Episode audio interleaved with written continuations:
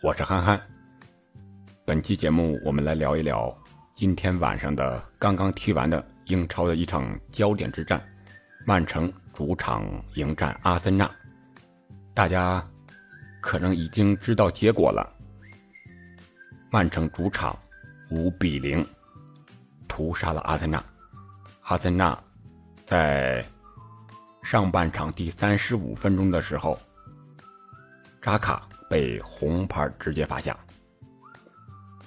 这场比赛呢，我是差不多吧，是全场都看了，但是前十五分钟，呃，是在刚踢也是刚踢完球，坐车回来的时候看的不太方便，然后前两个进球没有看到，从我开始看的时候开始呢，曼城已经是二比零领先了，我们先来。看一下本场比赛的数据吧，这个数据更能说明问题，说明这场比赛两个队之间的一个差距，主要是来自于懂球帝。我们来看一看控球率的方面，曼城是百分之八十一对百分之十九，可以说是绝对的碾压，就是一个半场的攻防，射门。曼城二十五比一，射正十比零，进攻一百三十五比五十，危险进攻九十一比十四，角球十四比零。而黄牌，阿森纳是两张，曼城是一张红牌，阿森纳是一张。可以说这场比赛除了红黄牌，阿森纳全面落后。全面溃败，我有时候也在想，边看比赛边在想，阿森纳什么时候沦落到这种地步了？和曼城踢比赛竟成了半场攻防的一个演练。我们再来看一看几个进球，我和大家一起回顾一下。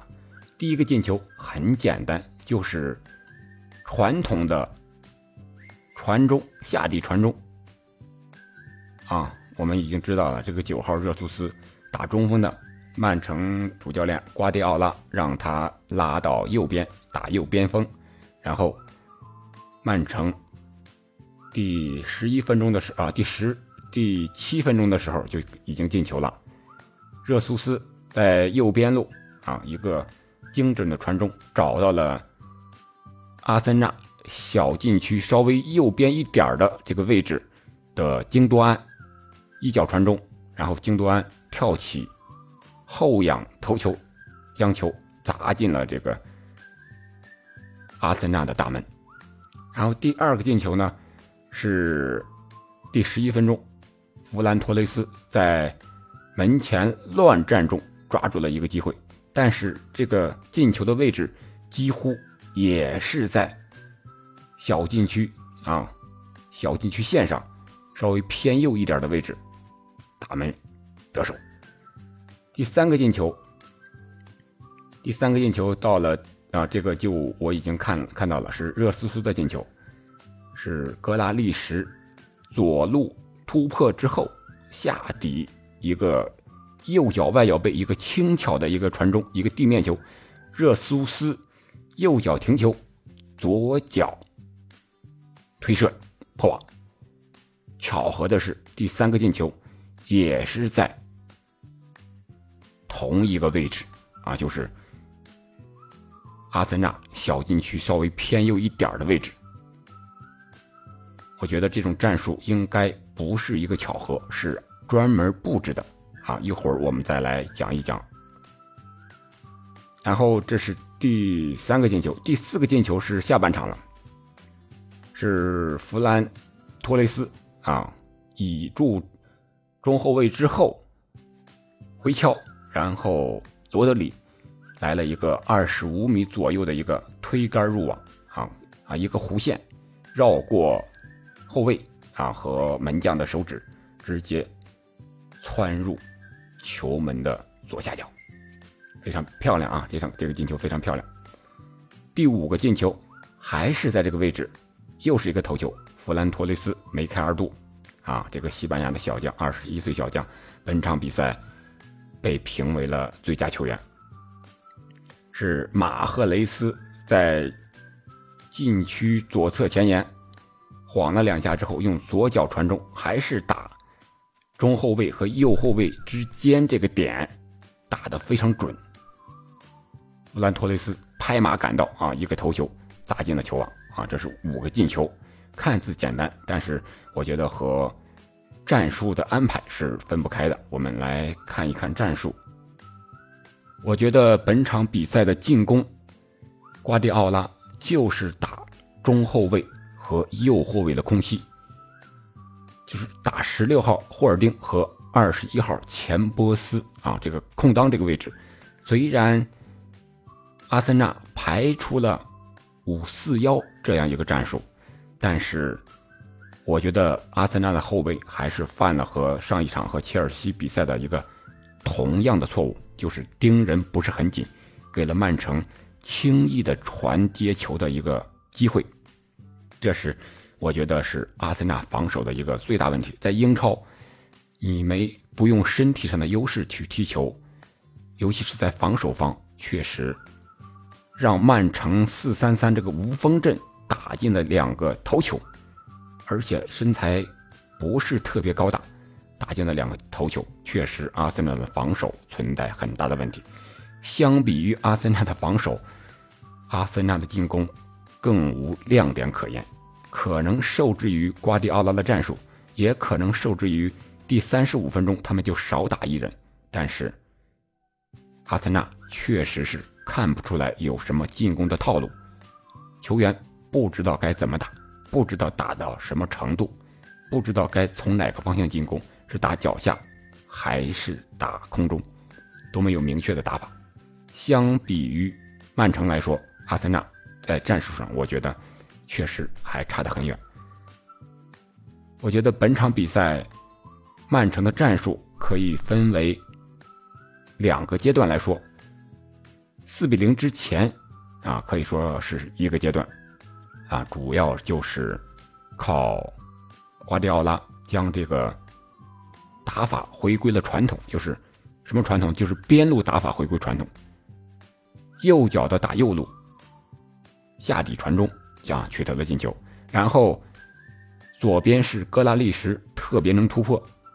虽然他也是右脚打左边，但是他更多的不是内切，而是下底往底突破之后，然后再传中，然后助攻了热苏斯的进球。啊，可以说这是。瓜迪奥拉的一个战术的变化，不像以前，比如说拜仁的罗本呀、萨内呀，他是更多的让顺脚的球员打他更熟悉传中的这个方向，啊，这是一个打法。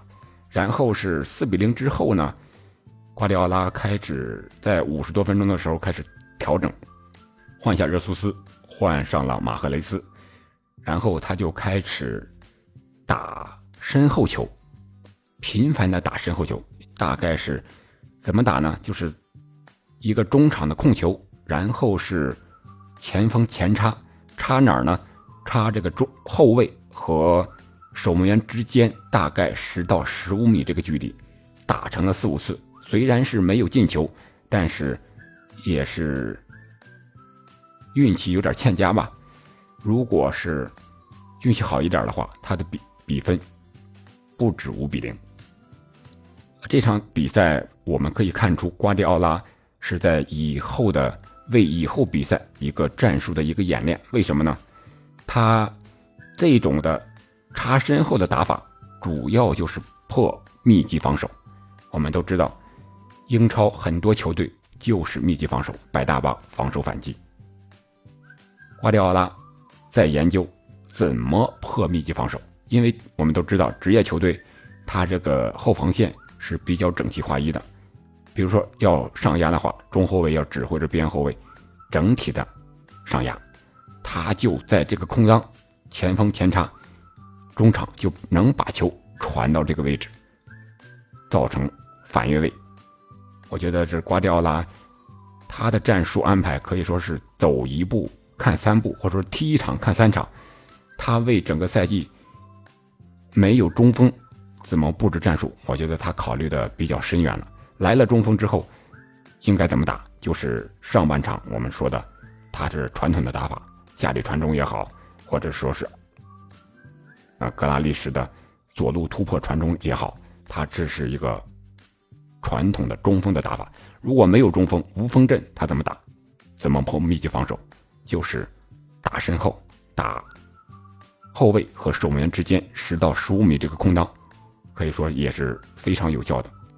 破密集防守非常有效的一个方式，啊，这就是我对本场比赛的一个小小的评论吧。一会儿还有切尔西和利物浦的比赛，这场比赛也很经典。那场比赛的评论我们放在明天来进行。嗯，好了，今天确确实实有点累了，我也是踢了一下午的球，是从三点钟嘛踢到七点钟。大概就是中间每一节休息十分钟，不到十分钟吧，五六分钟，一节是三十分钟。我今天是踢的后腰的位置，还可以吧。换了一双新鞋，呃，虽然脚感不是很好，但是也助攻了好几次，也有几次远射和打门。啊，很遗憾啊，今天没有进球。但是我在踢球的时候还在想，因为我们队一直压着对方的球队在打，但是呢，对方的球队一个反击。就进球了，你说怎么办？我当时在场上还在想呢，我说今天晚上的比赛，曼城和阿森纳会不会也是这种结果呢？结果阿森纳没有这个反击的能力，而且在第三十五分钟的时候，直接就被罚下了。啊，说到这个被罚下，啊，我看看今年英超这个裁判对判罚尺度的一个把握可能有一些变化，比如说手上的动作比较严，阿森纳有两张黄牌。都是因为手上有动作，拉人犯规，所以直接给了黄牌。然后就是一个对危险动作的判罚是绝不容忍的，裁判直接将扎卡红牌罚下。如果这场这个铲球在中超的话，我觉得最多也就是一张黄牌。啊，虽然他亮了鞋底了，确确实实是危险动作。英超他可能更出于保护球员的啊这个观点出发，然后裁判直接红牌罚下。如果在中超的话，我觉得大概率就是一张黄牌，但是裁判或者说是这个球员肯定还会唠唠叨叨，很不满意。但是英超的球员相对来说还是比较职业的，他这个扎卡动作做出之后，他也觉得这个动作确实是很危险，立即停下来，然后去看这个倒地的这个球员，去扶这个倒地的球员，但是已经晚了，裁判直接掏红牌将他罚下。但是扎卡也没有过多的说什么，没有办法，这就是比赛，这就是英超，好吧？这场比赛我们就聊这么多，然后我们接着看另一场比赛，利物浦主场迎战切尔西，我们看一看卢卡库和范戴克的对决，看红军和蓝军的对决，到底谁更胜一筹？你怎么看呢？可以在评论区留言，我们。具体来讨论一下啊！明天上午我们具体来讨论一下这场比赛的情况。好，再见，祝你晚安。